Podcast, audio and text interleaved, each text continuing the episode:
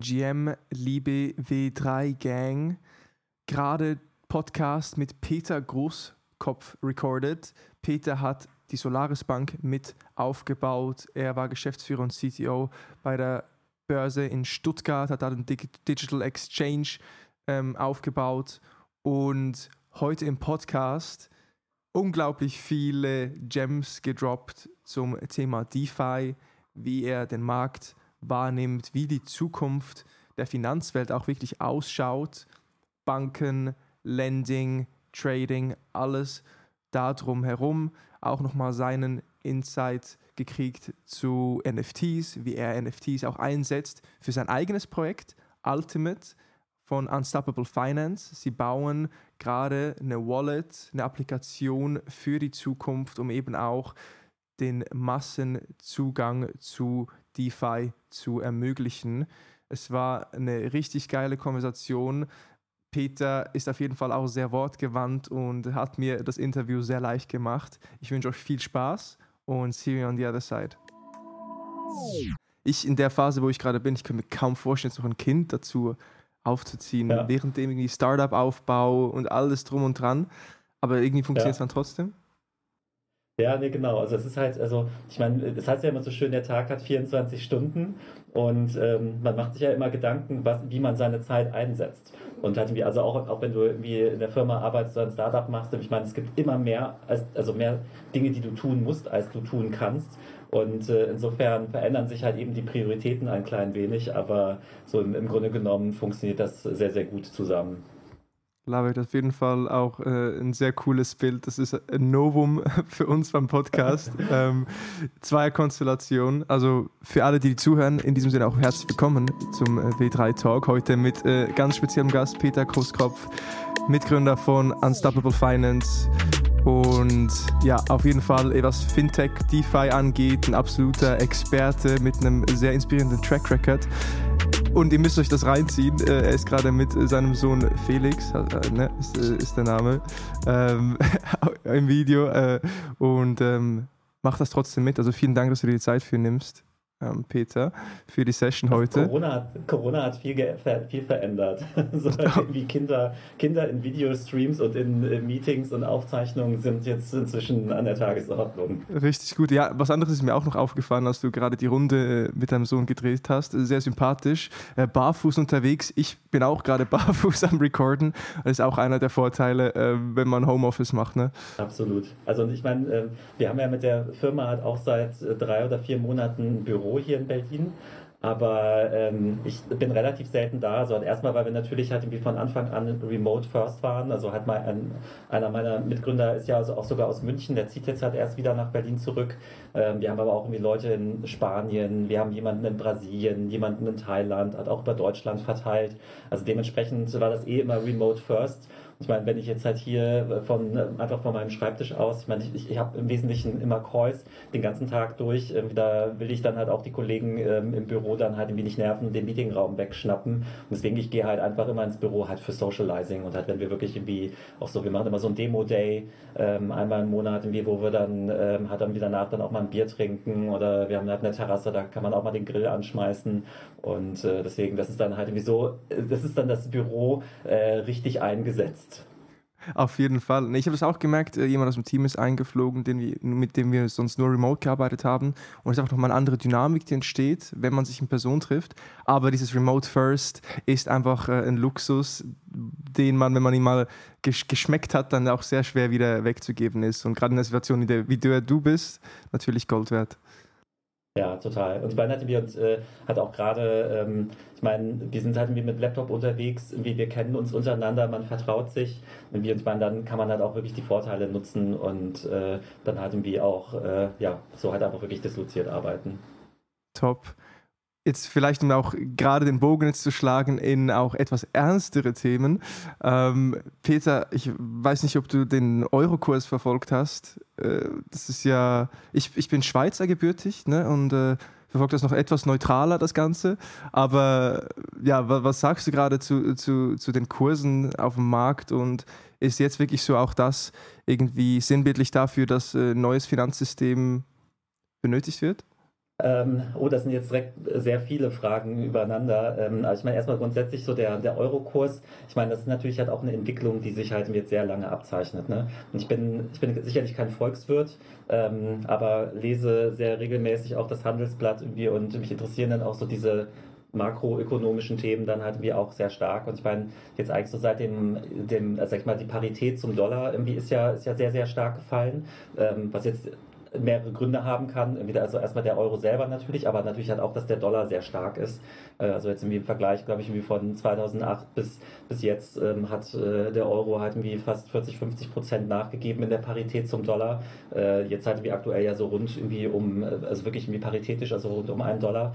Ähm, und das ist natürlich, ja, also ist natürlich halt eine besorgniserregende ähm, Entwicklung. Und ähm, ich meine, wenn man jetzt halt eben halt wie auch schaut, was die, was die EZB treibt, also die ähm, Zinsen sind ja nach wie vor noch Negativzinsen und äh, das äh, hat, glaube ich, jetzt inzwischen jeder, der halt irgendwie auch kein Volkswirt ist, aber halt irgendwie ein bisschen Nachrichten schaut, irgendwie hat auch schon verstanden, dass man ähm, die Zinsen, also dass halt die Zinsen in der Regel erhöht werden, um die Inflation in den Griff zu bekommen, die ja gerade exorbitant hoch ist. Und ähm, ich glaube, dass der Euro jetzt nicht unbedingt gerade Vertrauen gewinnt, wenn äh, die Zentralbank da jetzt einfach auch so lange halt mit diesen Zinserhöhungen wartet.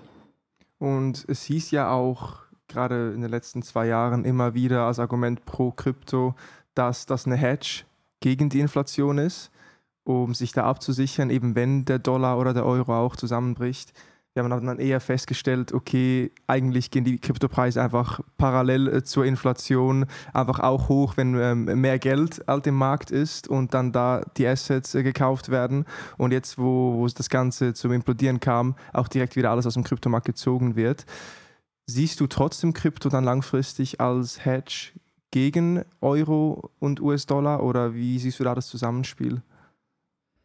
Ja, also ich, ich persönlich bin ja da sehr, äh, sag ich mal, nicht so libertär eingestellt, wie das äh, viele andere in dem Bereich sind. Also ich ähm, glaube ja halt auch eben daran, dass, ähm, ich meine, dass, dass es ja insgesamt so diese, also ich sage immer zwei Wellen in dem, in dem Markt gegeben hat. Also halt irgendwie, sag ich mal, in Phase 0 wurde Bitcoin erfunden als ein Payment-System, was halt global funktioniert und ähm, was dann halt in, in Welle 1 irgendwie zu einem Spekulationsobjekt geworden ist. Also Hatemi war ja scheinbar äh, seit irgendwie der, seit der erste Bitcoin geschürft wurde bis jetzt irgendwie ist es halt irgendwie immer gestiegen, ja, also äh, bei allen Ups und Downs. Und ähm, das haben halt eben Leute erkannt, wollen das traden. Irgendwie dementsprechend haben sich dann halt auch Plattformen wie Coinbase und Kraken und Co., die über Stuttgart-Projekte herausgebildet, ähm, damit halt eben so diese Nachfrage bedient wird, dass die Menschen das traden können. Und äh, aber nichtsdestotrotz wurde der Bitcoin ja nicht dafür erfunden, dass äh, die Leute den kaufen und halten, sondern halt, wie, dass der halt eben halt wie auch als Transaktionswährung verwendet wird. Und ich meine, wenn jetzt halt irgendwie die, ähm, die Kryptomärkte parallel zu allen anderen Märkten fallen, dann finde ich, ist das halt einfach auch nochmal so ein Zeichen, dass die Leute es halt eben halt irgendwie auch eher als Investmentobjekt verwenden, denn als äh, wirklich irgendwie so, äh, sag ich mal, Währungsersatz. Ja? Und, ähm, und dementsprechend glaube ich, also das, was ähm, Kryptowährungen geschaffen haben, ist halt sicherlich so eine Revolution loszutreten. Also halt irgendwie, es gibt inzwischen digitale Wertpapiere sogar in Deutschland, in der Schweiz schon ein bisschen länger. Ähm, also das heißt, äh, so diese, sag ich mal, diese Infrastruktur ist halt einfach gekommen und zu bleiben und wird in meinen Augen, und da bin ich halt bullish, äh, das äh, wird halt in Zukunft halt eben dann halt auch die Finanzindustrie halt wirklich äh, auf den Kopf stellen und äh, vielleicht auch sogar in 10, 15, 20 Jahren halt auch komplett ersetzen. Und äh, das ist halt eigentlich so, so wie ich halt den Markt sehe und jetzt mit eben DeFi, aber sprechen wir nachher noch ein bisschen drüber, ähm, halt eben dann jetzt halt auch so geht es ja weniger um Assets, so wie in dieser ersten Welle, sondern halt eben um Dienstleistungen, also Finanzdienstleistungen, die halt eben mit Smart Contracts auf der Blockchain erstellt werden. Und das sozusagen ist halt eigentlich, finde ich, das wird wahrscheinlich sogar die noch viel größere Revolution werden als, äh, als äh, Kryptowährung selber. Und ich meine, was jetzt so irgendwie äh, den Euro ersetzen oder halt irgendwie Stablecoins, also dadurch, dass ich, dadurch, dadurch, dass ich glaube, dass halt irgendwie Staaten in den nächsten zehn Jahren nicht verschwinden werden, und auch die EU wird in den nächsten zehn Jahren nicht verschwinden, dementsprechend ähm, und als Krypto jetzt halt irgendwie als transaktionale Währung, um damit halt irgendwie beim Späti irgendwie abends äh, noch eine Zahnbürste zu kaufen, dass ähm, da wird halt Krypto halt auch nicht hinkommen, halt irgendwie in der in der Zeit äh, oder zumindest jetzt ist Krypto da jetzt aktuell noch nicht. Und deswegen glaube ich halt irgendwie, dass halt so alt und neu halt irgendwie in so einem Art Hybrid halt einfach eben halt auch koexistieren müssen. Und also quasi Geld kommt halt erst in Krypto rein, wenn es halt durch ein Fiat-Gateway durchgeht. Ähm, und halt eben sozusagen, wo dann halt erstmal dann mit Euro oder Dollar eingezahlt wird. Und deswegen ähm, habe ich halt irgendwie nach wie vor, also auch trotz Mika, die Hoffnung, dass wir hier mit, ähm, also dass wir wirklich halt auch noch ein florierendes System wie an Stablecoins bekommen, weil ähm, so halt auch gerade so diese, diese Fiat-Packed Stablecoins, wie sie erhalten, also wo ich halt irgendwie einen Euro auf ein äh, Bankkonto einzahle und dann wie so eine Art tokenisiertes E-Geld draus gemacht wird, wie es USDC und USDT ja halt auch schon seit einigen Jahren praktizieren, halte ich einfach für so eine super Brücke halt einfach irgendwie um jetzt halt irgendwie einem Dollar oder einem, einem Euro, ich sage halt immer so quasi wie so zwei Raketenendstufen auf den Rücken zu schnallen und plötzlich halt irgendwie aus so einem Zahlungsmittel, was ähm, halt irgendwie nur sehr schwer international zu verschicken ist, jetzt halt irgendwie plötzlich halt irgendwie innerhalb von Minuten oder Millisekunden halt einfach Geld um den Globus zu schicken, halt irgendwie in einfach in einer super transparenten Art und Weise. Und das finde ich halt einfach, auch wenn es sozusagen halt auf dem traditionellen Finanzsystem aufbaut, halte ich halt einfach irgendwie für ein super geniales Ding und das muss halt einfach irgendwie stärker verwendet werden in Zukunft. Stablecoins, hast du gerade angesprochen, war auch eine Frage, die ich eigentlich noch notiert hatte für später, aber geil, dass wir da direkt schon reingestiegen sind. Äh, auch gefühlt mit Raketen direkt in die Krypto-Konversation rein. Ähm, jetzt, du hast es selbst schon gesagt, das baut ja auf Fiat-Währung auf, so ein Stablecoin, wie den klassischen zumindest, wie wir ihn kennen. Dann gab es natürlich die algorithmischen Stablecoins und da wissen wir auch, was passiert ist mit ein, zwei Projekten. Ähm, perspektivisch äh, mit Blick in die Zukunft, die nächsten 15, vielleicht 20 Jahre, wird sich der Stablecoin verändern, weiterentwickeln und vielleicht dann auch unabhängig von äh, einer Fiat-Währung äh, stabil bleiben? Oder wie siehst du da äh, gegebenenfalls auch die Zukunft? Ja, also ich meine, ähm, so da wo die Währungen herkommen, also halt eben, dass da, also es wurde ja irgendwie immer von dem Goldstandard irgendwie auch geredet, also halt irgendwie, dass halt eben so eine so eine Währung halt eben halt eine gewisse Sicherheit hat, aber ähm, plus dann sozusagen die Sicherheit, dass da halt irgendwie ein Staat hintersteht, der halt irgendwie bürgen kann und irgendwie wo sozusagen deren Zahlungsfähigkeit halt eben dann halt irgendwie auch eine Rolle spielt.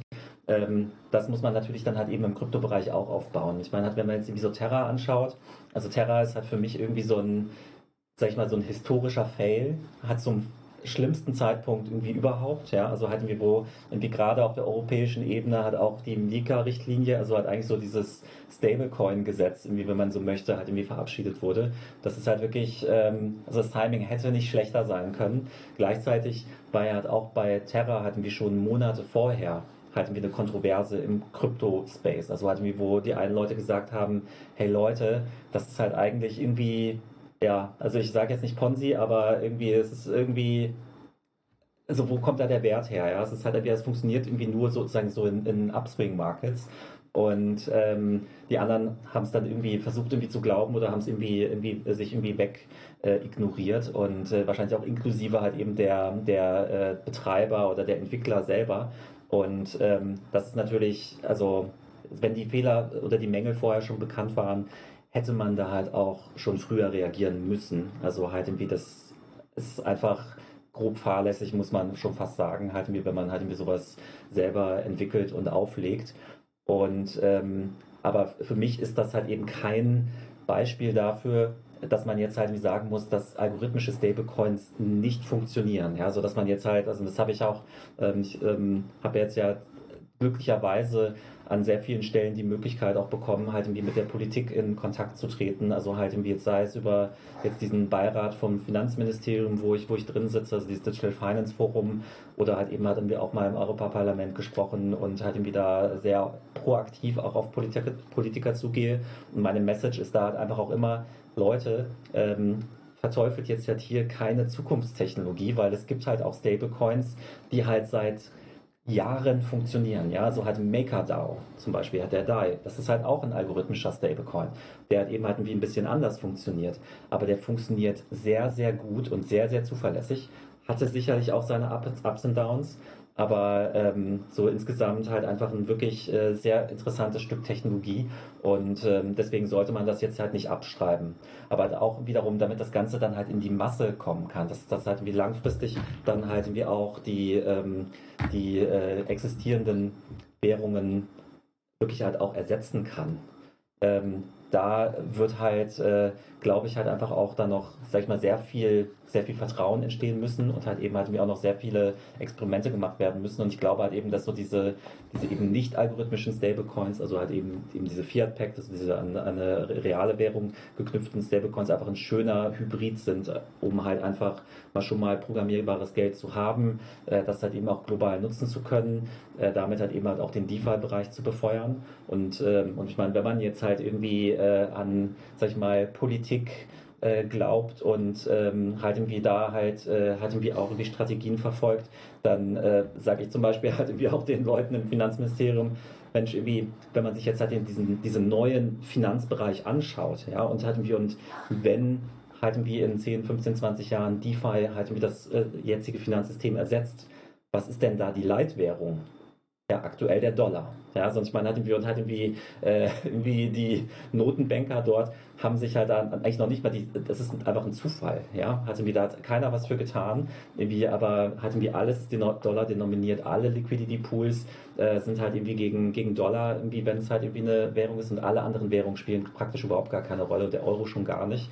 Und äh, deswegen halt eigentlich hätte ich mir halt irgendwie auch gewünscht, dass es halt also meinetwegen Mika hin oder her, da einfach ein einfaches einfaches Konzept oder ein einfaches Regelwerk gibt, um jetzt halt eben wenigstens so die ersten oder vielleicht auch den ersten Euro-Stablecoin zu sehen, weil irgendwie je länger wir den nicht haben, desto weniger spielt Europa und der Euro halt eben in diesem digitalen Bereich eine Rolle. Und das finde ich halt persönlich halt auch echt schade. Wow, du ziehst mir die Themen äh, aus, der, aus der Hand, Peter. Mega Insight. Du hast auch eine einzigartige Sicht in die Politik durch deinen Austausch mit dem Finanzministerium äh, der, und dem Europäischen Parlament. Und hier würde mich noch interessieren, einfach so vielleicht allgemein sonst, was der Sentiment gerade ist da, was du mitbekommst, vielleicht auch so was kritische Fragen sind. Ähm, Gibt es da gewisse Muster, die auftreten? Ähm, wo man sagt, okay, das, das passt nicht mit, mit, mit Krypto, mit, mit DeFi, mit Web3? Ähm, oder wie, wie nimmst du das gerade wahr, so das Feedback aus den Gesprächen mit der Politik? Ja, also ich glaube halt, dass die, die, die Politik ähm, ist, also, also Krypto ist jetzt sicherlich halt wie kein Themenkomplex, irgendwie, wo die halt so sagen, so, oh, okay, ähm, ich stürze mich da jetzt mal von alleine drauf und durchdringe das. Also halt irgendwie, also ich versuche, ich, ich, ich sage halt immer, ich bin Systemtheoretiker, ich versuche immer alle Seiten zu verstehen und irgendwie dann halt irgendwie ähm, mir irgendwie Mittel und Wege zu überlegen. Und ich meine, am Ende sind Politiker sind halt Volksvertreter. Also so, sie vertreten halt das Volk, was denen halt irgendwie bestimmte Themen irgendwie auflegt und wir dann schauen sie halt, inwiefern sich das mit der Allgemeinheit irgendwie vereinbaren lässt.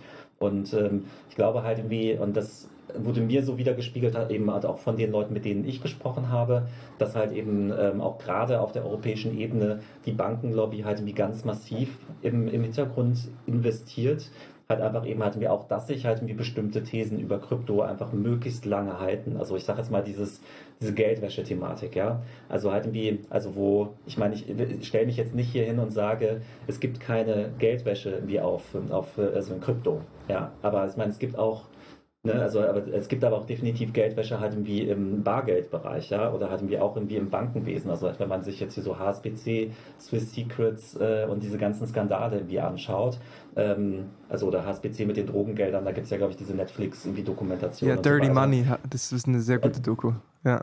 Genau, und halt irgendwie, und deswegen, und das ist halt, das passiert ja irgendwie da, hat also auch überall sozusagen, halt irgendwie trotz Aufsicht, irgendwie, und äh, im stillen Kämmerlein hatten wir mit den Bargeldkoffern, wenn äh, sich halt irgendwie Leute in Deutschland halt irgendwie äh, mit Bargeld irgendwie Häuser kaufen und irgendwie ähm, über irgendwie eine Drittfirma und solche Geschichten ähm, oder irgendwelche Rolex-Uhren. Und das ist halt, das finde ich halt echt einfach einfach sehr bedauerlich, irgendwie, wie, wie schlecht irgendwie da irgendwie Krypto halt einfach eben noch vom Image her steht. Und ich meine, es gibt ja so die Reports irgendwie von Chainalysis und Co., wo halt ähm, wirklich versucht wird zu quantifizieren. Also die Blockchain ist ja transparent ähm, und halt irgendwie, und es können halt eben halt irgendwie auch Transaktionen mit äh, irgendwie ähm, Dark Web irgendwie Marktplätzen in Verbindung gebracht werden und so. Und da ist halt eben so, das Volumen hat eben halt irgendwie nicht sonderlich groß oder zumindest auch der Anteil hat irgendwie an, sag ich mal, illegalen Transaktionen, an den Gesamttransaktionen ist halt rückläufig. Ähm, laut letzten Report irgendwie. und deswegen, das sind halt eben so Themen, die ich halt eben dann halt irgendwie immer wieder treffe und versuche dann halt irgendwie auch entgegenzuwirken, aber auch irgendwie so diese Energiediskussion, die ja bei, bei Bitcoin definitiv schon irgendwo noch irgendwie, also sag ich mal, sinnhaftig ist, ja. Ähm, wenngleich sozusagen Proof of Work halt einfach das sicherste Konsensverfahren ist, was es gibt. Aber de facto verbraucht auch Bitcoin viel Strom irgendwie und den Strom könnten wir jetzt wahrscheinlich halt auch woanders gerade irgendwie äh, besser gebrauchen, halt irgendwie, damit wir nicht in eine Wirtschaftskrise reinschlittern. Also das heißt, also ich glaube, da ist schon, da ist schon auch ein, irgendwo ein Kern vorhanden. Nichtsdestotrotz ist halt eben die Zukunft der, der Blockchains vermutlich halt eher im Proof of Stake und äh, in den, ähm, sag ich mal, energiesparenderen Blockchains zu sehen. Und äh, deswegen, der Kleine fängt hier gerade ein bisschen an zu, zu kämpfen. Ähm, also de dementsprechend ähm, sind die also muss man da halt eben halt wir auch, auch aufklären und halt eben halt wir rangehen und ähm, versuchen halt eben halt wir auch gute Argumente walten zu lassen. Ich habe halt zum Beispiel auch neulich, ähm, also halt vor, vor ein, zwei Wochen mal einen Twitter-Thread geschrieben, also einen ganz kleinen, hatte es gibt halt einen Report von, von der Solana Blockchain, also die wir auch selber in unserem Produkt verwenden. Ähm, und die haben so einen Energy Consumption Report gemacht über den äh, März ähm, März, äh, äh, März diesen Jahres, also veröffentlicht und da auch so ein paar, paar, paar Vergleiche angestellt, also halt irgendwie wie viel irgendwie eine Google Search irgendwie an CO2 verbraucht und so weiter oder, oder produziert. Und, ähm, und ich habe mir dann halt mal die Mühe gemacht und habe halt ein bisschen in den ESG-Reports auch von Banken ähm, gewühlt und habe dann von der Deutschen Bank äh, das, äh, einen Report über das Kreditbuch für Unternehmenskredite gefunden. Also das heißt, also halt irgendwie, wenn halt ein Unternehmen sich halt einen Kredit äh, beantragt, quasi was wird da halt irgendwie in den Rechenzentren und irgendwie in der, in der Deutschen Bank an CO2 produziert. Und das ist halt exorbitant viel mehr. Ja, und ich meine, halt wir, reden jetzt hier nicht über Zahlungsverkehr und halt irgendwie äh, Kredite für Endkonsumenten und äh, Buy, Buy, äh, Buy Now, Pay Later und äh, was nicht alles, sondern halt irgendwie wirklich halt nur das, was halt Unternehmenskredite äh, betrifft.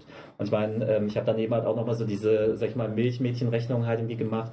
Ähm, potenziell könnte man ja jetzt halt eben mit so einer Blockchain halt auch ähm, wirklich sehr, sehr viele Rechenzentren und Kernbankensysteme ersetzen. Halt weil es könnte, also es gibt in Deutschland über 1000 Banken, also hatte ich glaube sogar so 1600 so in diese Richtung. Und ähm, ich könnte jetzt halt eben, also wenn jetzt halt irgendwie, eben halt alle Banken halt irgendwie gemeinsam eine Infrastruktur nutzen würden, also für Konten und Zahlungsverkehr. Und ähm, ich meine, wir wissen halt irgendwie auch, dass halt im Blockchain-Bereich halt eben die Intermediäre ja nicht mehr notwendig sind. Also das heißt, eigentlich bräuchten wir die Banken gar nicht. Das heißt, wir könnten halt eben halt irgendwie auf einer gemeinsam genutzten Infrastruktur, die weltweit nutzbar ist, halt eben quasi dasselbe sozusagen dieselben Produkte liefern. Und deswegen, da ist halt eigentlich meine These, dass wir halt einfach wahnsinnig viele Rechenzentren einsparen könnten irgendwie und damit auch wahnsinnig viel CO2 einsparen und halt dementsprechend halt auch dann halt Energie einsparen könnten. Und deswegen glaube ich halt eigentlich, dass halt auch unter Umweltgesichtspunkten eigentlich die Blockchain halt eine absolute Zukunftstechnologie ist.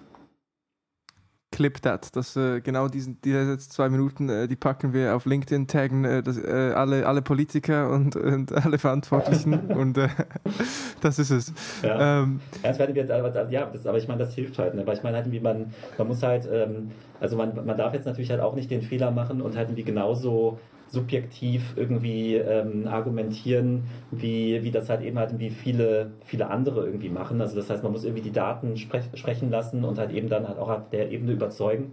Und ähm, ich meine, das, ähm, sag ich mal, die Kryptoindustrie und die DeFi-Industrie hat halt eben noch nicht viel Gesicht. Ja, also ich sprach ja vorhin von den Volksvertretern. Ähm, wenn jetzt halt irgendwie, sag ich mal, sehr, sehr viele Protokolle und Projekte versuchen ja auch so ein bisschen unter dem Radar zu fliegen oder da sind dann halt irgendwie nur die, die Nicknames bekannt oder halt irgendwie die, die NFTs oder was ich, irgendwie nur, die, der, nur der Public Key. Und ähm, das ist natürlich halt, äh, zumindest halt für so einen Volksvertreter dann halt irgendwie schwierig, weil äh, wenn das Volk nicht zu mir spricht, dann kann ich es auch nicht vertreten. Und deswegen versuchen wir jetzt halt eben halt hier auch mit Ultimate bzw. Unstoppable Finance, das ist ja unsere quasi sozusagen die, die Firma, die wir gegründet haben, äh, versuchen wir da halt eben halt auch der ganzen Branche ein Gesicht zu verschaffen und ähm, halt eben aufzuklären, wie mit Medienvertretern zu sprechen, um halt aber einfach in dieser Mission, also wir glauben halt eben daran, wir wollen ja DeFi zur Masse bringen und ähm, das da halt eben einen Zugangspunkt schaffen, da können wir gleich auch nochmal drauf eingehen, aber wir glauben halt eben halt auch daran, dass wenn sozusagen der gesamte DeFi-Space, also halt irgendwie die ganzen Protokolle, die es gibt, wie Marketplaces irgendwie und irgendwie die, auch die, die vielen Subströmungen ähm, und irgendwie Technologien, die dort eine Rolle spielen, NFTs und so weiter, ähm, wenn das alles den Siegeszug antritt, hatten wir und halt wirklich zu so einer äh, offeneren, globaleren äh, und halt transparenteren und halt auch äh, irgendwo sichereren ähm, Finanzinfrastruktur führen, dann ähm, profitieren wir davon natürlich auch und deswegen treten wir da jetzt halt einfach voran und versuchen halt eben äh, aufzuklären. Dazu müssen wir auf jeden Fall noch sprechen. Jetzt, du hast und dann sind wir auch durch mit dem Politikthema, aber das müssen wir nochmal aufgreifen. Das Mika-Thema angesprochen, geht ja auch Hand in Hand mit der Energiediskussion und war auch die letzten zwei Wochen in aller Munde. Viele, die sich darüber aufgeregt haben, Europa macht einen Schritt zurück, ähm, irgendwie, es wird sich jetzt gar nichts tun hier. Aber du bist da so nah dran wie wenige. Was hat die Mika-Regulierung wirklich für eine Auswirkung auf, auf die Kryptoszene, auf die Web3-Szene? Wie, wie siehst du gerade da den Impact? Was, was passiert überhaupt durch die Regulierung jetzt? Ja, also ich meine, also Kryptoszene ist ja eben, dann hatten wir auch mehr, mehrfach geteilt. Also ähm, die Mika betrifft vor allem halt einfach erstmal so das, was ich halt vorhin als erste Welle beschrieben habe. Also eben vor allem diese CFI-Player, also das Centralized Finance, also halt aller Coinbase und Co., ähm, die halt eben Custodial Services anbieten, die vor allem halt im Wesentlichen Trading anbieten. Und ich meine, die Mika äh, ist ja, sag ich mal, ähm, grundsätzlich eigentlich eine, eine, sinnvolle Sache. Ich meine, wenn man jetzt irgendwie so auf Deutschland guckt, ähm, der, äh, in Deutschland hat ja die BaFin irgendwie, ich glaube 2013 das erste Mal sich zu Bitcoin geäußert, also hat so ein bisschen mit dem Zeigefinger so Vorsicht, irgendwie, liebe Kunden, irgendwie ähm, verbrennt euch nicht. Hat dann irgendwie 2016 ähm, so dieses, diesen Beitrag irgendwie zu virtuellen Währungen, ähm, so wie sie es genannt haben, also Virtual Currencies gemacht, ähm, wo sie im Grunde genommen Bitcoin-Trading und irgendwie Kryptowährungstrading halt eben ins KWG eingeordnet haben. Und halt im KWG gibt es halt eben so verschiedene Lizenzformen oder sozusagen halt auch irgendwie, sag ich mal, Dienstleistungen, also halt irgendwie so der multilaterale Handelsplatz, irgendwie der äh, irgendwie der Title Agent, also der äh, vertraglich gebundene Vermittler und wie, was weiß ich, irgendwie Investmentberatung und so weiter. Ähm, und damit war ja sozusagen äh, Krypto in Deutschland schon reguliert, irgendwie was dazu geführt hat, dass halt irgendwie ganz viele Firmen halt einfach in Deutschland gar nicht gestartet sind. Also halt einfach nur ein paar weniger, also die Börse Stuttgart Projekte, irgendwie Nuri, Bitwala und so weiter, die halt irgendwie wirklich sich äh, die Mühe gemacht haben, das Brett in Deutschland zu bohren. Irgendwie und ähm, andere Firmen im Ausland haben sich da halt einfach viel schneller entwickelt. Ähm, und vielmehr irgendwie dadurch, dass halt irgendwie Coinbase und Co. die deutsche Nutzer nicht aktiv angesprochen haben, konnten die so quasi halt irgendwie lizenzfrei auch irgendwie in Deutschland agieren. Das war natürlich halt irgendwie ein großer Nachteil. Da setzt jetzt die Mika an und definiert ja wie so eine Art äh, wie Dienstleistungskatalog, also halt was sind sozusagen eben so regulierte Tätigkeiten im Kryptobereich, halt eben als CIFA-Unternehmen, also als zentralisiertes Unternehmen, also als Custodial-Unternehmen und ähm, das ist, glaube ich, halt irgendwie grundsätzlich der richtige Weg, dass man da so eine Harmonisierung hat.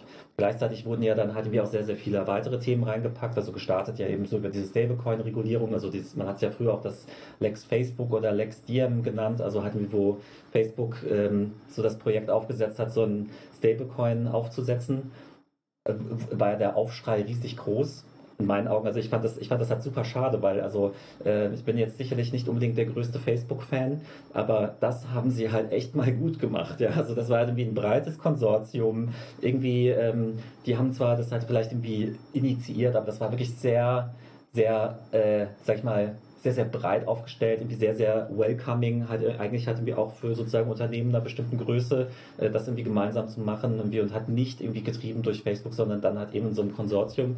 Also eigentlich so wirklich irgendwie, wie man es, also das hätte ich irgendwie Facebook halt irgendwie oder auch jetzt so einem Share- oder Value-orientierten Unternehmen halt irgendwie nicht zugetraut. Und ähm, und dass es dann halt so die Kritik gegeben hat, irgendwie, und dann das halt irgendwie so umgeschlagen ist und dann sich ja dann irgendwann Mastercard und, und Coda auch irgendwie verabschiedet haben, das fand ich halt eigentlich fast ein bisschen schade, ja, weil ähm, das, wär, das hätte echt ein gutes Projekt halt irgendwie auch werden können. Ähm, gleichzeitig hat es dann so diesen, diesen äh, Kickstart irgendwie gelegt, irgendwie für, wir müssen jetzt irgendwie Stablecoins in Europa regulieren und ähm, das, was da jetzt irgendwie rausgekommen ist, ist ja quasi du musst schon irgendwie eine Bank sein und hast halt irgendwie super krasse Auflagen, halt irgendwie, um einen, einen Stablecoin zu releasen und die Firma muss irgendwie in, in Europa sitzen und äh, alles Mögliche. Und ähm, damit macht man es jetzt, also wir haben aktuell noch, kein, noch keine, sag ich mal, Stablecoins, die wirklich in der Masse angekommen sind in Europa. Durch die ganze äh, Regulatorik werden wir wahrscheinlich da jetzt halt auch nicht schneller hinkommen, sondern eher langsamer. Ähm, dann wird halt irgendwann wie die CBDC kommen, irgendwie von der EZB wo es ja irgendwie auch schon wie heißt, irgendwie auf 3000 Euro gekappt und so weiter. Irgendwie. Also das heißt, das wird dann halt auch nicht in der Masse ankommen. Und ähm, das finde ich halt einfach echt sehr, sehr, sehr, sehr schade, weil ich sprach ja schon früher davon, wir brauchen halt eben dieses programmierbare Geld, ja, halt irgendwie für DeFi, dafür, dass der Euro in, äh, in der digitalen Welt, also auch in der DeFi-Welt, überhaupt eine Rolle spielt. Und ich meine, wenn wir jetzt wirklich mal so fast forward irgendwie fünf bis zehn Jahre wieder in die Zukunft gehen, ähm, wenn halt irgendwie, dann ist halt programmierbares Geld halt irgendwie totaler Standard, ähm, dementsprechend dann halt eben halt auch digitale Finanzdienstleistungen und dann werden weitere Wirtschaftsbereiche dazu kommen, dann halt irgendwie, was ich irgendwie Logistikbereich und so weiter. Und dann irgendwann werden sich halt irgendwie auch so Unternehmen, die halt internationale Lieferketten haben, also wie jetzt irgendwie Automobil irgendwie äh, Bauer oder irgendwie Siemens und Co., die werden sich dann halt irgendwie auch fragen, halt irgendwie, wo kann ich halt irgendwie mit, meiner, mit meinen Firmen hingehen, um halt einfach möglichst digitale Prozesse und Supply Chains aufzubauen. Und halt, wenn das dann halt irgendwie auf den Philippinen ist, weil die halt irgendwie erkannt haben, dass äh, programmierbares Geld die Zukunft ist. Und da dann halt irgendwie, also es ist jetzt einfach nur ein random Beispiel, ja, ähm, so halt irgendwie aber sozusagen das Land, was halt einfach erkennt, was halt irgendwie da ein Potenzial drin steckt. Also auch mit Blick irgendwie auf auf, äh, auf, äh, auf Regulatorik. Und da würde ich auch ganz gern gleich nochmal ein Beispiel irgendwie geben, was ich halt immer sonst auch gerne geben, gebe. Ähm, dann, ähm, wenn sozusagen diese Länder das halt irgendwie erkennen, dann werden die halt einfach einen unfassbaren Vorteil in der Zukunft haben und da werden dann halt eben dann halt auch die Steuereinnahmen, die halt wie generiert werden können, die werden dann halt eben halt auch da auflaufen. Du hast gesagt, du willst ein Beispiel gerne auch dazu nennen. Was, was, was schwebt dir da vor? Genau, also, weil du, du fragtest ja vorhin, äh, hat auch irgendwie, dann können wir auch den Politikbereich dann halt auch abschließen, weil du vorhin auch fragtest, irgendwie so was, äh, was bespricht man mit denen oder was irgendwie erklärt man denen und halt irgendwie ein so ein, so ein, so ein, äh, so ein Punkt, den ich halt irgendwie auch da immer gerne anspreche, ist halt, dass, ähm, ich meine, wo kommt eigentlich Regulatorik her? Ja, also Regulatorik kommt ja äh, einfach daher, dass ähm, es irgendwie bestimmte Entwicklungen irgendwo mal halt irgendwie in der Bank oder in, in einem Finanzdienstleister oder irgendwo in dem Bereich gegeben hat. Äh, das ist dann halt irgendwie nicht erwünscht gewesen. Also was ich beim Trading ähm, habe ich halt irgendwie gelernt, dass halt irgendwie Insider Trading wird irgendwie seit äh, in Deutschland seit irgendwie den 60er Jahren diskutiert. Irgendwie wurde dann halt erst 89 verboten. Irgendwie, ich meine so Insider Trading oder auch so Frontrunning, das sind ja halt auch so Sachen, da, da da musst du gar kein irgendwie Finanzmarktexperte sein oder halt wieder, das wird sogar der, der Lehrer irgendwie sagen, hey, Mensch, das ist echt unfair, ja, wenn da jemand irgendwie mehr Informationen hat und das dann halt irgendwie ausnutzen kann und damit eigentlich irgendwie alle anderen betrügt, das ist einfach unfair. So halt auf dem Marktplatz erwarte ich faire, faire sozusagen Möglichkeiten zu handeln. So. Und, ähm, und so ist ja Regulatorik entstanden. Irgendwas passiert, irgendwie, dann wird reagiert irgendwie und es kommen neue Regeln dazu. Und ähm, hatten wir aber die meisten dieser Regeln, die halt existieren. Und ich, ich meine, ich weiß das halt vom Aufbau auch der Solaris Bank und halt auch von, von Börse Stuttgart Digital Exchange. Sehr, sehr viele von diesen Regeln kommen einfach daher, dass man einfach dem Menschen nicht vertrauen kann. Ja? Also weil in, in, in Unternehmen werden halt Prozesse von Menschen durchgeführt und ähm, dann gibt es halt entsprechende Prozessdefinitionen und dann halt irgendwie Controls auf die Prozesse, um zu überprüfen, dass die wirklich eingehalten werden. Irgendwie ein Vier-Augen-Prinzip, irgendwie damit man nochmal einen zusätzlichen Control hat, irgendwie Markt, Marktfolge. Dann werden halt irgendwie die Auditor gucken dann halt auf die Audit-Trails und so weiter und so fort, äh, können aber auch immer nur Stichprobenchecks machen, weil halt irgendwie Milliarden von Vorgängen halt irgendwie in so einer Großbank kann man halt eben nicht alle überprüfen. Und dann führt es halt eben aber am Ende wieder dazu, dass halt natürlich der Mensch, der halt irgendwie kreativ ist, der halt irgendwie sich an die Vorgaben nicht hält, der sich irgendwie selbst Vorteile verschafft, der hat irgendwie versucht, irgendwie seinem Nachbarn irgendwie äh, einen besseren Kredit irgendwie zu geben, der hat irgendwie äh, Geldprobleme hat irgendwie und irgendwie manipuliert und so weiter, der hat da eigentlich irgendwie immer ist da irgendwie immer im Vorteil, ja, weil ähm, die Regulatorik zieht halt immer nach, die Regeln kommen halt immer danach, aber da, wo halt ein Mensch ist, und das ist immer so meine Aussage, da muss man immer davon ausgehen, dass halt auch manipuliert wird. Und ähm, wenn wir jetzt halt irgendwie so die klassische Finanzwelt weiterdenken, dann wird Wirecard 2, Wirecard 3, Wirecard 4, 5, 6 wird halt irgendwie kommen und dann wird es immer heißen, wir brauchen mehr Regeln irgendwie und dann gibt es mehr Regeln. Und dann irgendwann sitzt halt neben jedem Bankenmitarbeiter halt ein BaFin-Mitarbeiter und trotzdem passieren halt irgendwelche Dinge im dunklen Kämmerlein. Und deswegen glaube ich halt eben, dass halt eben DeFi, programmierbares Geld, so eine globale komplett offene, also halt wie Open Banking und PSD2 quasi eingebaut ähm, und einfach für, für jeden transparente und faire, ja, also ich meine, der Smart Contract behandelt irgendwie, äh, irgendwie schwarz-weiß, irgendwie dick, dünn, männlich, weiblich, halt irgendwie immer gleich, ja, weil einfach die Regeln, wie der Kredit vergeben wird, die Regel, wie gehandelt wird, sind halt eben halt im Code geschrieben und ähm, werden dann halt irgendwie, wenn sie sozusagen äh, fertig sind, wird es halt eben auf die Blockchain deployed und dort dann laufen gelassen und kann da dann halt auch nicht mehr äh, geändert werden, so einfach.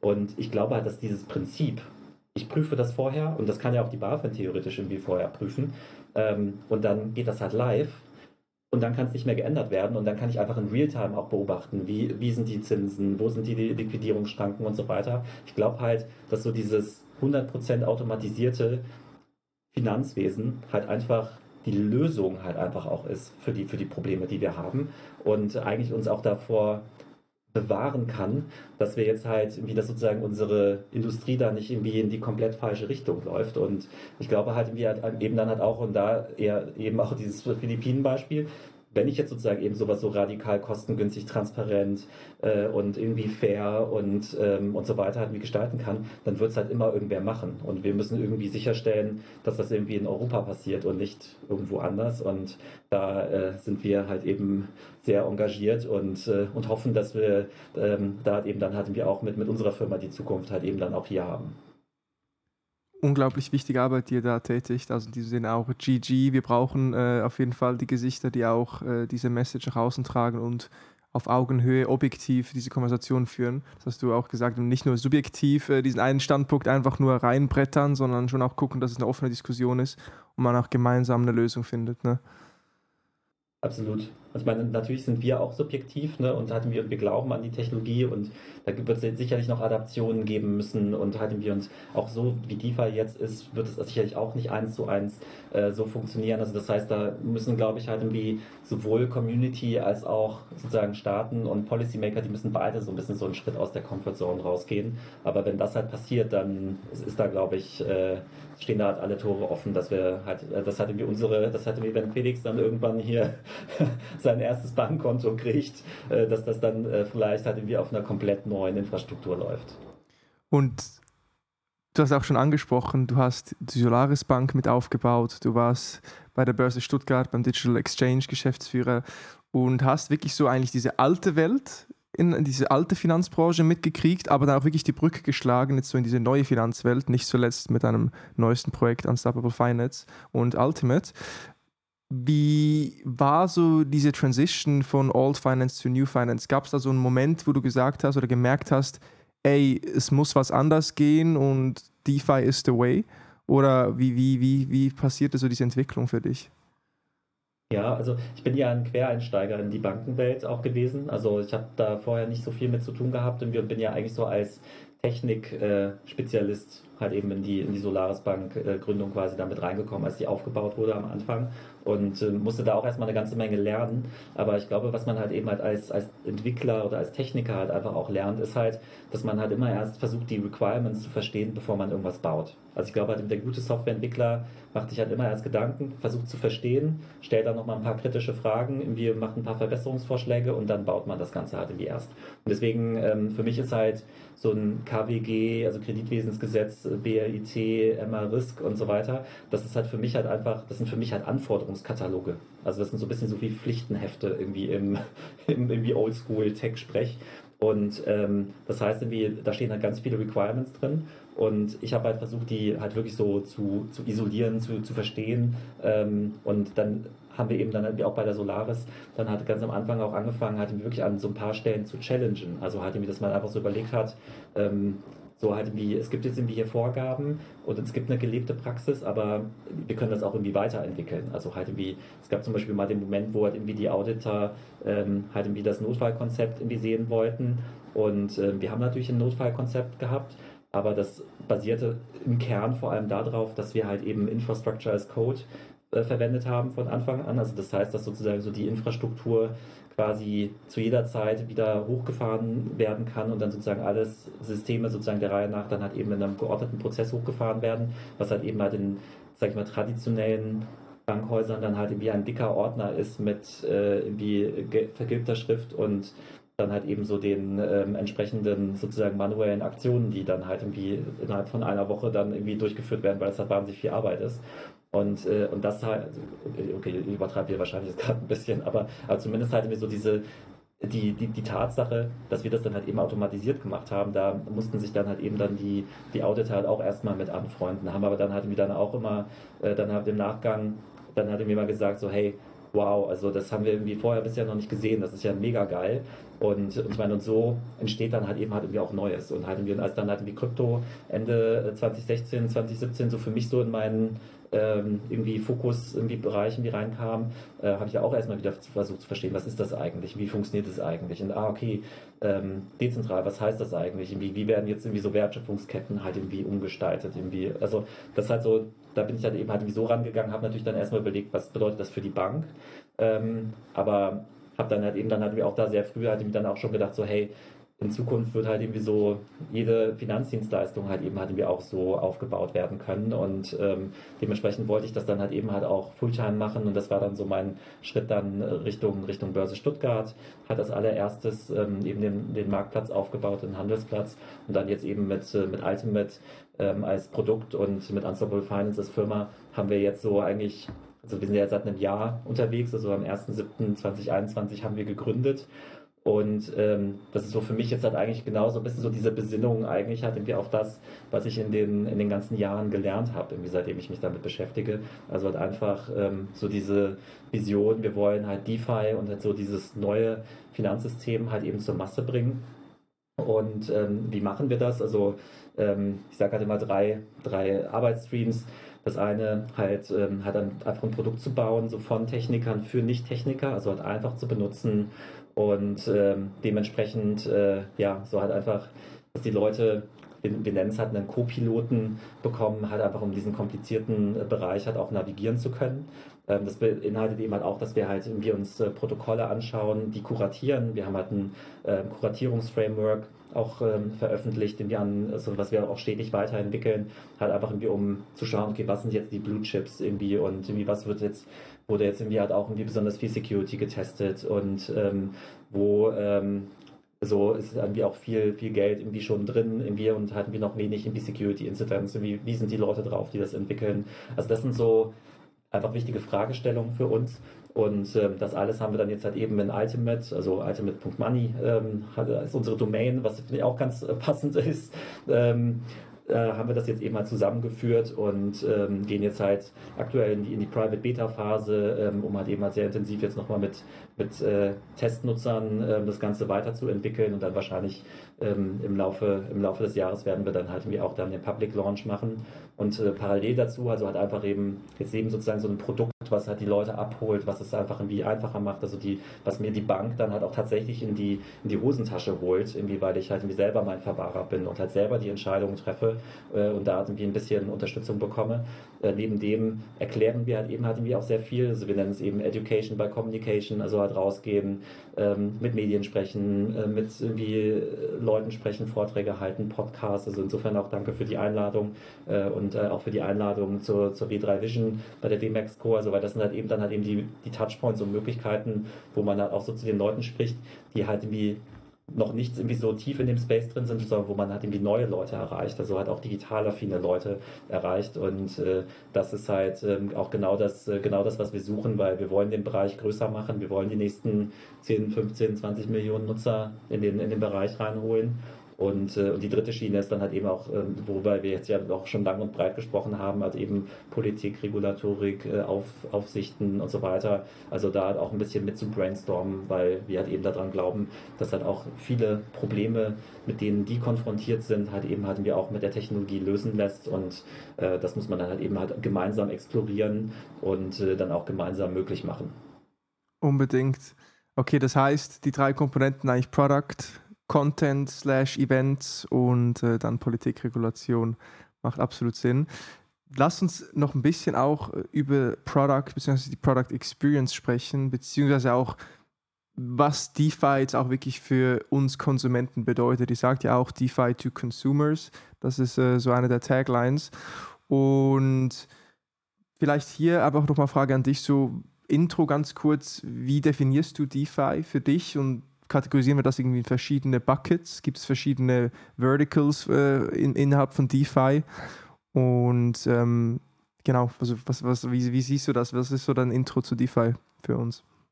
Ja, Also ähm, Intro, also wie ich ja auch schon gesagt habe, sehe ich halt vor allem eben so die Finanzdienstleistung, die halt auf der, auf der Blockchain quasi deployed ist in Form eines Smart Contracts und dann halt eben direkt zum Kunden gebracht wird, also ohne dass da ein Intermediär zwischen ist. Das ist halt erstmal für mich DeFi im Großen. Und äh, grundsätzlich äh, teilt es sich dann halt eben halt in verschiedene Bereiche auf. Also ich glaube, ähm, die prominentesten beiden Bereiche sind halt eben Lending und eben dezentrale Exchanges. Ja, also halt irgendwie Lending, dass ich jetzt eben die Möglichkeit habe, ein digitales Collateral zu hinterlegen und äh, mir dann Geld zu leihen von anderen DeFi-Nutzern, die dafür eine ähm, Percentage ähm, Yield bekommen, also quasi Zinsen verdienen können. Und ähm, so dieses Risikomanagement, also halt wie was ist, wenn irgendwie die Zahlung nicht kommt, okay, dann ist halt das Collateral da. Was ist, wenn das Collateral sich zu stark im Preis negativ entwickelt, dass es sozusagen an, an Wert verliert, also, oder auch an Gegenwert verliert, dass dann so eben dieser das Landing-Protokoll das halt dann auch, ähm, auch liquidieren kann, also verkaufen kann, also so dass dann halt eben die Einlagen von den, von den Investoren geschützt sind. Das finde ich jetzt zum Beispiel jetzt schon einfach ein wahnsinnig geniales Beispiel, also halt wie wo einfach so ähm, einfach so das, das Risikomanagement halt eben dann auch on-chain läuft. Ich meine, klar, das Risiko, dass jetzt ähm, der Smart Contract gehackt werden könnte, ist natürlich immanent. Und das ist halt auch sicherlich mit Abstand das größte Risiko von, von DeFi. Ähm, aber auch hier entstehen jetzt Produkte, dass ich dann halt eben so ähm, halt individuell halt wie mein Risiko halt irgendwie auch versichern kann, halt eben halt wieder mit einem Insurance-Protokoll äh, beziehungsweise lobbyieren wir so ein bisschen in der Community auch dafür, dass wie so eine Art Einlagensicherungsfonds halt auch aus der Community geben könnte. Also dass sich halt eben Protokolle zusammentun und ähm, da halt vielleicht auch versuchen halt so eine Art Einlagensicherungsfonds aufzubauen, halt, weil ähm, halt so diese Ausfallsicherheiten, das wird dann einfach ein zentrales Thema sein, halt irgendwie auch wirklich going forward, wenn wir irgendwie hundertmal so viele Leute in den Space reinholen wollen, ähm, langfristig alle zusammen. Und ähm, dezentrale Exchanges vielleicht halt auch noch irgendwie auch ganz interessant, weil auch da, die fungieren ja auch irgendwie wieder zusammen. Dass ich jetzt halt eben einen Handelsplatz habe für ein bestimmtes Währungspaar, ähm, ich sage jetzt mal ähm, USDC und, und Ether. Und ähm, jetzt können halt eben jede Person kann halt ein Market Maker werden oder Liquiditätsprovider werden und halt eben für das Währungspaar äh, entsprechend Liquidität zur Verfügung stellen und halt derjenige, der handelt, kann sich dann halt eben aus diesen Töpfen dann halt eben die entsprechende Währung irgendwie rausnehmen, indem er halt irgendwie die andere quasi äh, Trading Pair Währung in den, in den Topf einzahlt und die Liquiditätsprovider bekommen Governance Token und, äh, und Trading Fees. Ähm, ist dann eben auch einfach irgendwie einfach interessant, weil ähm, es entstehen halt neue Verdienstmöglichkeiten halt eben hatten wir auch, ähm, auch für Konsumenten. Also hatten wir ein, äh, sag ich mal, das Business halt eines Market Makers hätte man vorher nicht machen können. Also mit Uniswap und Co. kann man das jetzt irgendwie plötzlich machen. Ähm, einfach super interessant und halt eben so diese Money-Lego-Gedanke. Also ähm, das ist halt übrigens auch für mich halt irgendwie eigentlich so die, die Kerndefinition von Decentralized Finance. Also halt irgendwie für mich ist das weniger die Frage, wie sind die Teams aufgestellt und ist da jetzt eine DAO hinter oder nicht. Also das ist eigentlich für mich vollkommen, vollkommen egal.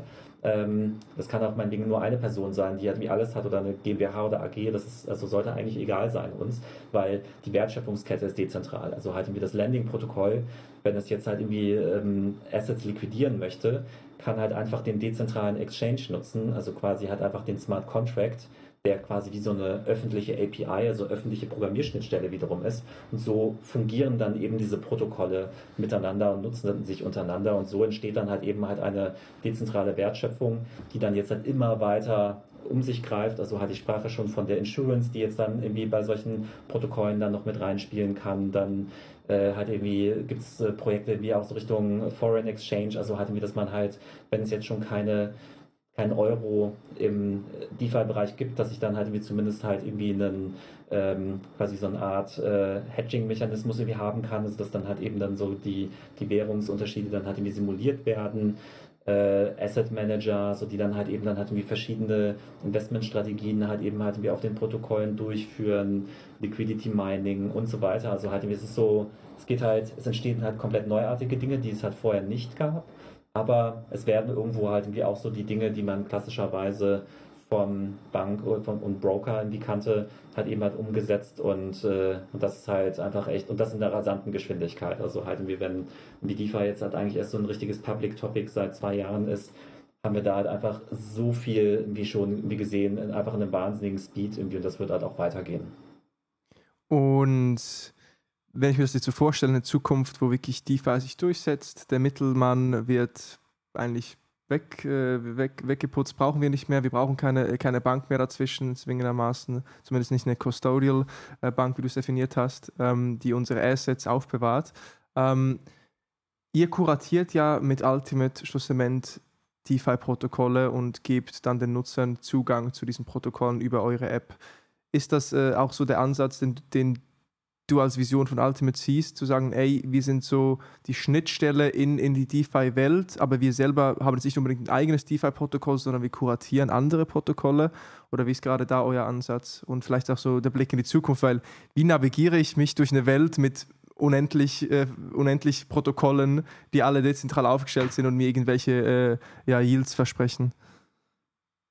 Genau, und ich meine, ähm, es wird ja immer gerne diese Analogie verwendet, so mit, irgendwie das ist so wie mit der Entwicklung des Internets, ne, irgendwie vor, vor 30 Jahren. Äh, das passiert jetzt mit dem Web 3 auch. Ne? Das ist so eine Analogie.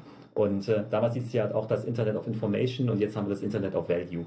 Und halt irgendwie auch das Internet of Information hatte irgendwann den Punkt, irgendwie, wo es so viele Internetseiten gab, wo es dann halt irgendwelche Directories gab, ähm, so mit Yahoo und Co.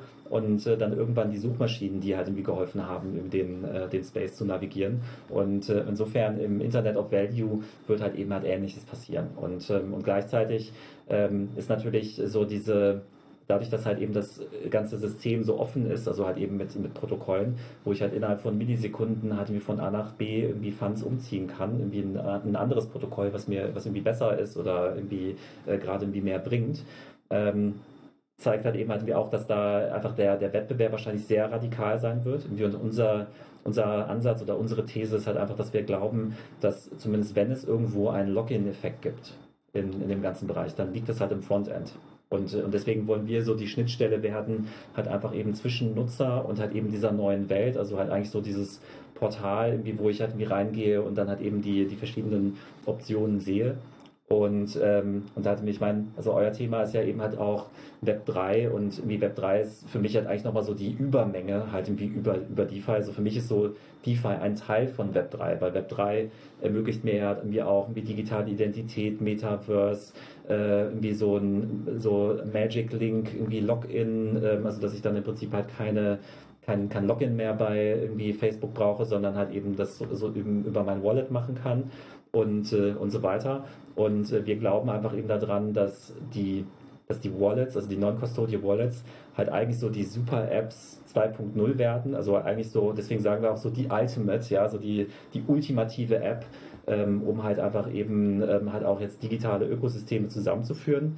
Jetzt eben anfangend im Finanzbereich, also halt eben mit ähm, das, was sozusagen Lieferdienstleistungen sind, dann halt eben Tokenization of Assets, also das dann halt ähm, es, äh, neben Kunst, neben Immobilien, Autoverträge, äh, wie Flugtickets, Konzerttickets und so weiter, dass halt einfach eben so dieser Longtail halt an, an Assets halt einfach irgendwie sehr longtailig wird, äh, weil es halt eben halt auch sehr einfach ist, eben sozusagen so eine, auf diesen Standards halt eben halt aufzusetzen.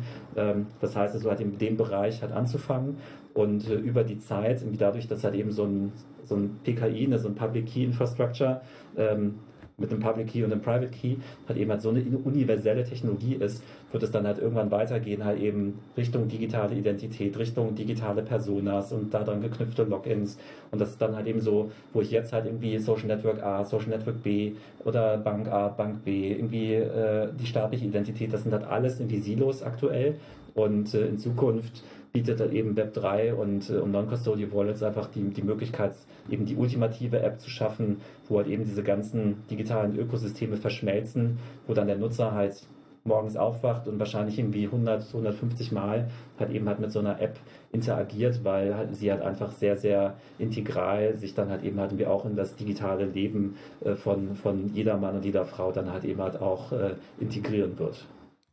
Ja, so wie ich mir das zum Teil auch vorstelle, mit, mit, mit so einer Non-Custodial Wallet, ist das wirklich in Zukunft wie dann wahrscheinlich so unser Wallet, vielleicht dann auch eine, eine Hardware-Wallet. Da habe ich dann auch noch eine Frage an dich eigentlich.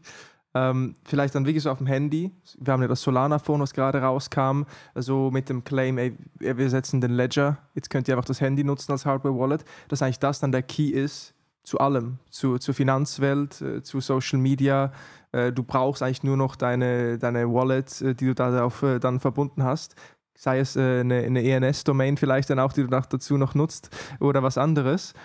Mhm siehst du, dass dann das Ultimate auch wirklich so diese eine App für alles ist? Oder konzentriert ihr euch jetzt mal die nächsten Jahre äh, einfach ausschließlich auf DeFi und Finance, also Finance? Ja, also ähm, erstmal ist ja so die Frage, werden wir irgendwie ein Handy bauen? Nein. also irgendwie so weit werden wir, werden wir nicht gehen. Und ich, ehrlich gesagt, so als die, als die News rauskam mit dem Solana Phone, habe ich halt auch erstmal so gedacht, so wirklich so wow. Äh, dann, dann habe ich nochmal nachgedacht, da dachte ich auch immer noch wow. Ähm, aber dann halt irgendwann auch gedacht, okay, ähm, krass, aber irgendwie also ich meine, würde, also ich würde jetzt wahrscheinlich halt von meinem iPhone halt irgendwie nicht wechseln. Ich habe, ich meine, ich habe mir so mein digitales Ökosystem jetzt halt äh, aktuell halt irgendwie mit irgendwie 15, 20 Apps, die ich regelmäßig nutze, irgendwie zusammengestellt.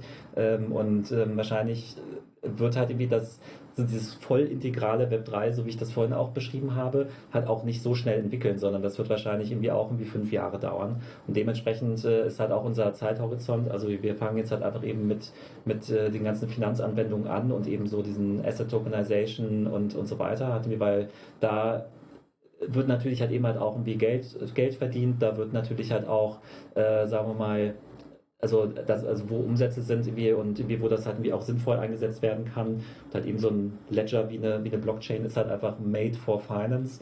Deswegen äh, wird halt sich dieser Bereich dann halt auch am schnellsten entwickeln und äh, deswegen ist das halt auch unser absoluter Kern. Aber dadurch, dass die Technologie halt einfach so universal, universell ist und wir, wir quasi halt an dem Wallet nichts ändern müssen, hatten wir auch an dem Private Key nichts ändern müssen, ähm, um weitere auch so Web3 spezifische ähm, Integrationen vorzunehmen. Dadurch äh, sind, ist, sind wir da in der Zukunft einfach komplett offen. Und ich meine, wenn, wenn jetzt sozusagen das voll integrale Web 3 schneller kommt, ähm, als wir jetzt irgendwie gerade erwarten, dann würden wahrscheinlich halt auch unsere Investoren sagen, hey Mensch, irgendwie das ist halt ein Zukunftsbereich, ähm, wie können wir da irgendwie schneller rein? Okay, Vielleicht, wenn wir irgendwie mehr Leute einstellen und dann, äh, wenn da halt die Leute ähm, und die Investoren die Opportunity sehen, dann würden sie da sicherlich halt auch mitziehen und dann können wir das natürlich halt auch schneller machen. Ähm, und deswegen, glaube ich, haben wir das da halt irgendwie in der Hand und wir machen jetzt aber, gehen jetzt eben halt Schritt für Schritt vor. Peter, ich hätte noch so viele Fragen, die auch äh, aufgepoppt sind, äh, währenddem wir gesprochen haben, aber in Anbetracht der Zeit muss ich mich da zurückhalten. Vielleicht dann für eine Round 2, äh, bald schon. Jetzt trotzdem, du hast, was ich gesehen habe, ihr launcht bewusst äh, oder unbewusst, also vielleicht auch, weil es im ersten Schritt, aber ihr launcht auf Solana mit Ultimate, ne? Ähm, warum Solana? Kommt Ethereum auch noch dazu? Wird One-Chain rule them all oder äh, Multi-Chain? Wie, wie, siehst du da so den, die, die Zukunft? Ja, also ich sehe in der Tat auch die Multi-Chain-Zukunft. Also, ähm, dass es halt irgendwie einfach mehrere Blockchain-Ökosysteme halt auch geben wird, aber die ja sehr äh, interoperabel sein werden. Ich meine, es gibt ja schon eine ganze Menge Bridges. Ich meine, Bridges sind sicherlich halt irgendwie auch in vielen Fällen noch Alpha und Beta. Also das heißt, da ähm, muss man definitiv noch, ähm, da gibt es halt noch Weiterentwicklungsbedarf. Das ist halt noch nicht, noch nicht äh, at scale. Aber ähm, so grundsätzlich haben wir halt uns für Solana entschieden, weil ähm, also insbesondere halt auch Ende letzten Jahres, einfach die Frage für uns existierte, okay, wir wollen halt DeFi zur Masse bringen, aber können wir das mit Ethereum halt eigentlich wirklich gerade? Und ich meine, so die Layer 2s haben sich da halt irgendwie formiert irgendwie und dann haben sich so die ersten Protokolle da halt entschieden, äh, auf bestimmte Layer 2 zu setzen. Aber ähm, trotzdem ist das jetzt immer noch sehr fragmented irgendwie und halt eigentlich noch nicht, äh, also auch jetzt wie ein Dreivierteljahr später halt irgendwie noch nicht irgendwie so weit, dass man jetzt sagen würde, okay, das ist jetzt final erschlossen. Es kommen ja auch immer, immer noch neue Ansätze dazu ähm, die halt dann auch gehypt werden. Und äh, dann haben wir uns halt dann nochmal umgeschaut und das Solana Blockchain-Ökosystem ist halt einfach eben das zweitgrößte zum, zum damaligen Zeitpunkt gewesen. Ähm, hat eben halt auch mit einem unfassbaren, äh, sag ich mal, Drive so im NFT-Bereich ähm, sehr, sehr stark da gepowert, aber auch eben dann so mit so On-Chain, ähm, On-Chain Order Book irgendwie mit, mit Serum, also halt eigentlich irgendwie auch ein sehr interessanter Trading Case, und FTX steckt ja auch noch ähm, auch dahinter. Also insofern hatten wir auch einen starker Trading-Bezug, wo ja eben auch viel Monetarisierungspotenzial drin steckt, wie schon seit Anfang an im Kryptobereich. Und, äh, und das Allerwichtigste, einfach niedrige Fees. Ja, also halt einfach bei Design, also hat der Layer One bietet schon niedrige Fees, wie bei, bei einer hohen Scale. Und ähm, deswegen, also, weil wir eben DeFi zur Masse bringen wollen und das hat eben halt auch bedeutet, dass mal jemand irgendwie für 10,50 Euro ähm, halt irgendwie mal was testen muss irgendwie und dafür dann halt nicht irgendwie 80 Dollar irgendwie Fee zahlt. Ähm, ne, wir wollen DeFi zur Masse bringen und nicht zu den Whales Und äh, deswegen brauchten wir halt eben äh, eine, ein Blockchain-Ökosystem mit niedrigen Fees und das haben wir eben mit Solana gefunden. Und dann vielleicht mit Ethereum 2.0, wer weiß, was dann, was dann, was dann passiert, ne? Genau, und halt wir, ich meine, so Ethereum finden wir halt auch nach wie vor ein spannendes Ökosystem und wollen auch für, ähm, für Ethereum launchen. Und ähm, also beginnen auch mit den Arbeiten, ähm, wird aber wahrscheinlich tendenziell Richtung Ende des Jahres sein. Das heißt, ähm, also wir, wir werden Multi-Chain sein, ähm, insbesondere eben halt für die, für die zwei wichtigsten Ökosysteme in unseren Augen und das sind dann halt eben Solana so als äh, wirklich so High-Performant Layer One und ähm, dann halt eben Ethereum halt mit der ganzen Breite und halt eben halt auch den ganzen, da muss man wirklich sagen, auch Blue-Chip-Protokollen, die das teilweise hatten wir auch schon seit fünf Jahren äh, DeFi betreiben um jetzt die Brücke zu schlagen, Peter, und auch zum Abschluss äh, zu kommen, ähm, Kompliment an Felix. Also MVP heute auf jeden Fall. Äh, dein Sohn äh, schlägt sich ja äh, unglaublich. Kein, kein Mucks. Ja, ich glaube, das liegt auch. Das liegt auch daran, dass äh, der hat wahrscheinlich halt irgendwie ähm, Teile von meinen Aussagen schon so aufgehört, dass er jetzt einfach eingeschlafen ist. Sehr gut. Okay, nee, Peter, worauf ich hinaus wollte, um nochmal die Brücke so zum Abschluss zu schlagen. Du weißt, wir sind auch sehr NFT äh, äh, interessiert, sprechen viel über Use Cases in dem Bereich. Und ich habe mich gerade in die Waitlist äh, auch eingetragen von, von Ultimate und gesehen, okay, also erstmal crazy, ich bin irgendwie an Stelle 120.000, also doch auch äh, schon äh, ein sehr großes Volumen an, an Interesse hier. Also Glückwunsch dazu, ähm, auch zum, zum Beta-Launch jetzt dann. Und ich sehe dann auch, dass ihr Early Supporters auch ähm, rewarden möchtet und, und schreibt da, dass ihr ein limitiertes Set an NFTs verteilt an die, äh, die Earliest Supporters. Wie, wie denkt ihr gerade so das Thema NFT als, als Use Case, um auch die Community zu incentivieren und zu belohnen? Ja, genau. Also ähm, du hast es halt äh, richtig angemerkt. Also wir haben halt jetzt auch innerhalb von, man muss ja sagen, äh, seit einer Woche sind wir halt wie mit der neuen Brand und mit äh, der mit der Waitlist wirklich live. Ähm, hat uns, äh, dann hatten wir auch ein bisschen überwältigt, dass da halt so viel Resonanz gekommen ist. Ich meine, man muss halt wie der Ehrlichkeit halber sagen, dass da natürlich halt irgendwie auch irgendwie äh, Botfarmen oder irgendwie äh, halt irgendwelche ähm, Spammer halt irgendwie, halt irgendwie auch mit drin sind. Also das heißt, irgendwie die Netto, Nettoanzahl ist sicherlich niedriger, aber halt das, die Nachfrage, also auch wenn wir da äh, stichprobenmäßig irgendwie reinschauen, das ist halt wirklich exorbitant ähm, größer, als wir jetzt halt irgendwie halt auch in, in dieser Bärenmarktphase erwartet haben. Und ähm, du fragst nach den, nach den NFTs, also für uns ist natürlich NFT ähm, halt, äh, hat eigentlich so zwei, zwei, zwei Punkte. Ja? Also das eine ist, NFT ist einfach eine wahnsinnig populäre Technologie. Ne? Ich meine, das, das merkt ihr auch selber, so mit äh, auch euren Formaten und ähm, äh, auch äh, euren Investments und so weiter, dass ähm, da einfach eine sehr hohe Nachfrage nach ist. Und das ist halt eben halt auch so ein Zeitgeist-Thema geworden. Also ich meine, wo zwar, sag ich mal, Leute wie, wie ich, irgendwie, die vielleicht dann halt irgendwie doch irgendwie schon ein bisschen, bisschen älter sind, ähm, dann schon manchmal halt irgendwie, halt irgendwie auch irgendwie so fragen, so, okay, äh, so, halt, wie ist jetzt sozusagen das, äh, wie, wie viel darf so ein buntes Bildchen halt eigentlich irgendwie wert sein? Also das halt, nimmt teilweise exorbitante Züge an, ähm, wo man, glaube ich, halt irgendwie auch mal das, den Begriff Bubble halt auch durchaus mal irgendwie verwenden darf. Ähm, nichtsdestotrotz, irgendwie, und das ist eben so der zweite Punkt für uns, ist es einfach die, auch eine absolute Zukunftstechnologie wieder.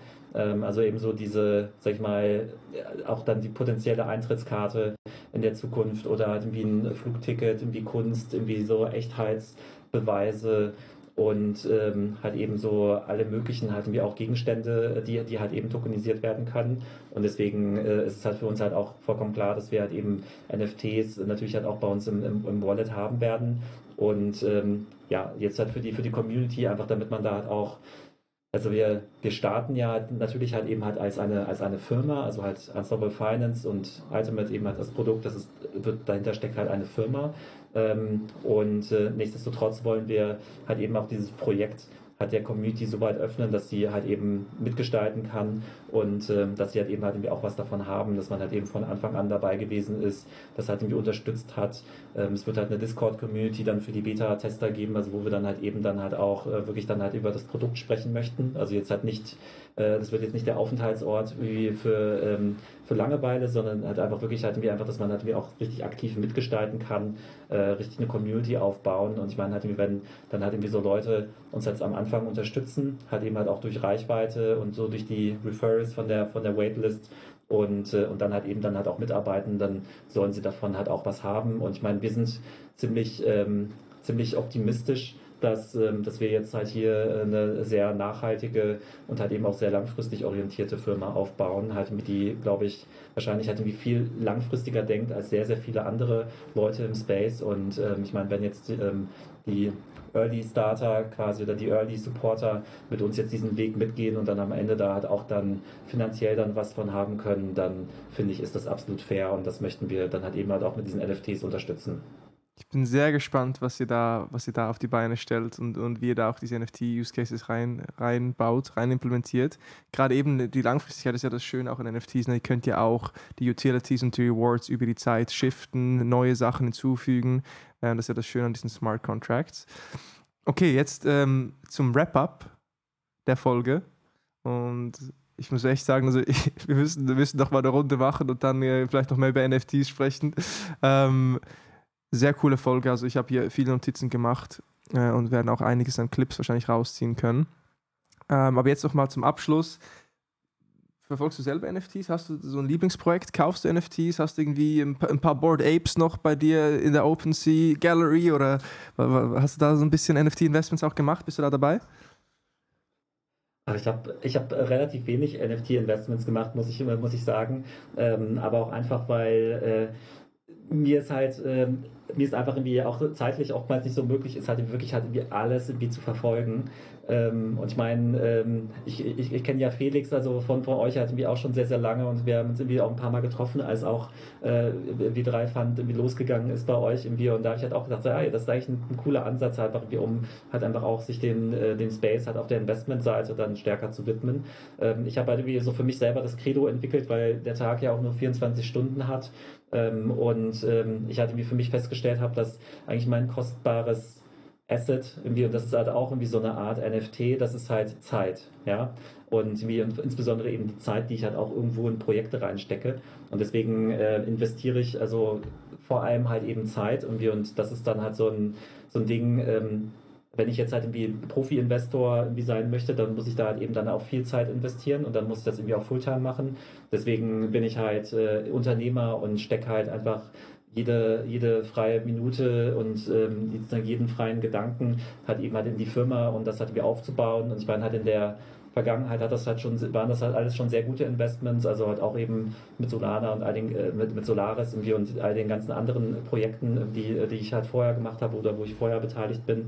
Ähm, und insofern ist das halt so eigentlich so mein, mein Weg und halt wie wenn ich jetzt ähm, halt mein Projekt wirklich halt irgendwie äh, early enough sehe und so weiter, dann investiere ich da sicherlich halt auch, aber halt ansonsten bin ich halt eher dann der, der Hodel, Hodel-Typ, also der halt äh, vor allem halt eben dann halt irgendwie auch irgendwie Layer One äh, sich halt eben so die, die, die Projekte anschaut und äh, der hat eigentlich auch eher kauft als verkauft, also halt wie bei einfach ich sehe Krypto komplett long und halt irgendwie, man wird dann irgendwann in 10 Jahren, irgendwie in 15 Jahren, 20 Jahren irgendwie schauen, was dabei rausgekommen ist. Und ich meine, wenn wir jetzt halt gleichzeitig jetzt mit äh, Ultimate einfach da dabei mithelfen, dass halt dieser Bereich einfach irgendwie größer wird irgendwie und ähm, wie gesagt dann halt eben hatten wir auch dann irgendwann die Nicht-Finanzbereiche erobert, äh, dann ist das äh, glaube ich halt einfach auch genau der Hebel irgendwie, wo ich halt glaube, hey, äh, da investiere ich an den richtigen Stellen.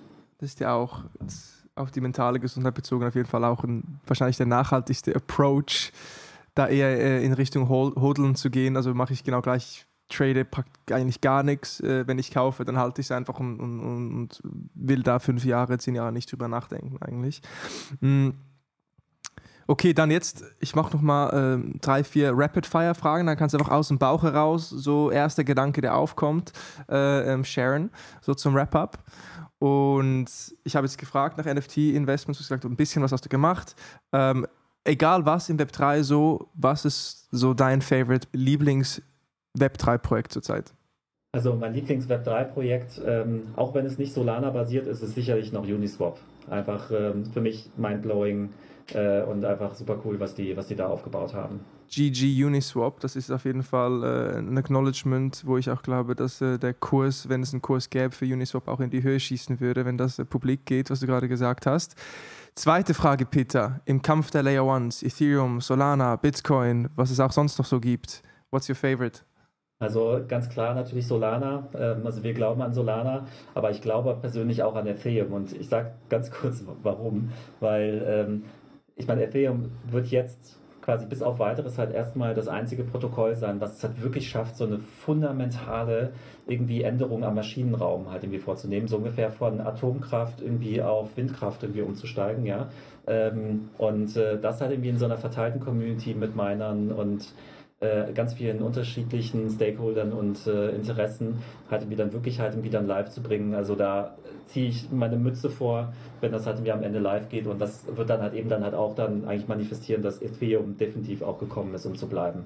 Love it. Hast du da, äh, ist jetzt not financial advice natürlich, aber Solana, Ethereum, gehen wir jetzt mal fünf, zehn Jahre in die Zukunft. Hast du da eine Price Prediction für die beiden? Nee, also und ich, äh, ich habe mir so seit Börse Stuttgart Zeiten, äh, wo ich das auch schon nicht durfte, äh, hat auch angewöhnt, keine, keine Investment Advice zu geben. Und insofern, ich glaube halt irgendwie, dass äh, insgesamt beide Projekte haben eine gute Zukunft. Das ist doch, äh, da könnt ihr herauslesen, was ihr möchtet daraus. Auf jeden Fall not financial advice. Okay, nächste Frage. Überbewertetes Projekt im Web3-Space. Irgendwas, was du siehst, wo du sagst, nee, I don't see this, das, das, das, da stehst du nicht so dahinter. Das ist eine sehr, sehr gute Frage. Ähm, möchte ich eigentlich halt auch nicht, äh, möchte eigentlich auch nicht darauf antworten, weil die, also ich, ich, spreche mal gerne über das, was wir machen, irgendwie und das, was wir irgendwie gut und schlecht machen, aber ich spreche echt ungern über, über andere Projekte und äh, was die irgendwie besser machen könnten. Alles klar, nehmen wir so mit. Eine Person, der man unbedingt auf Twitter folgen muss. Kann eine Person sein, kann ein Brand-Account sein, so ein Account, wo du sagst, top, ähm, ich glaube halt immer noch Vitalik Buterin halt einfach als so der absolute Impulsgeber und der halt einfach wahnsinnig gute Blogposts macht und einfach irgendwie so über den Dingen steht noch. Eine Quelle, Content-Quelle über jetzt einen Twitter-Account hinaus, die du empfiehlst, Podcast, Newsletter, was auch immer. Ich finde Messari nach wie vor einfach eine super Quelle, einfach irgendwie um wirklich richtig deep, deep Research zu bekommen. Und ähm, also und lese das auch sehr regelmäßig. Das sind diese Messari Reports, ne? Und dann auch die, die veröffentlichen. Messari.io. Cool. Ja. Deine liebste Social Media Plattform? Wo verbringst du selber Zeit drauf? Ähm, ich muss sagen, inzwischen LinkedIn. GG. Wir sind alles LinkedIn Maximalists äh, hier beim Podcast.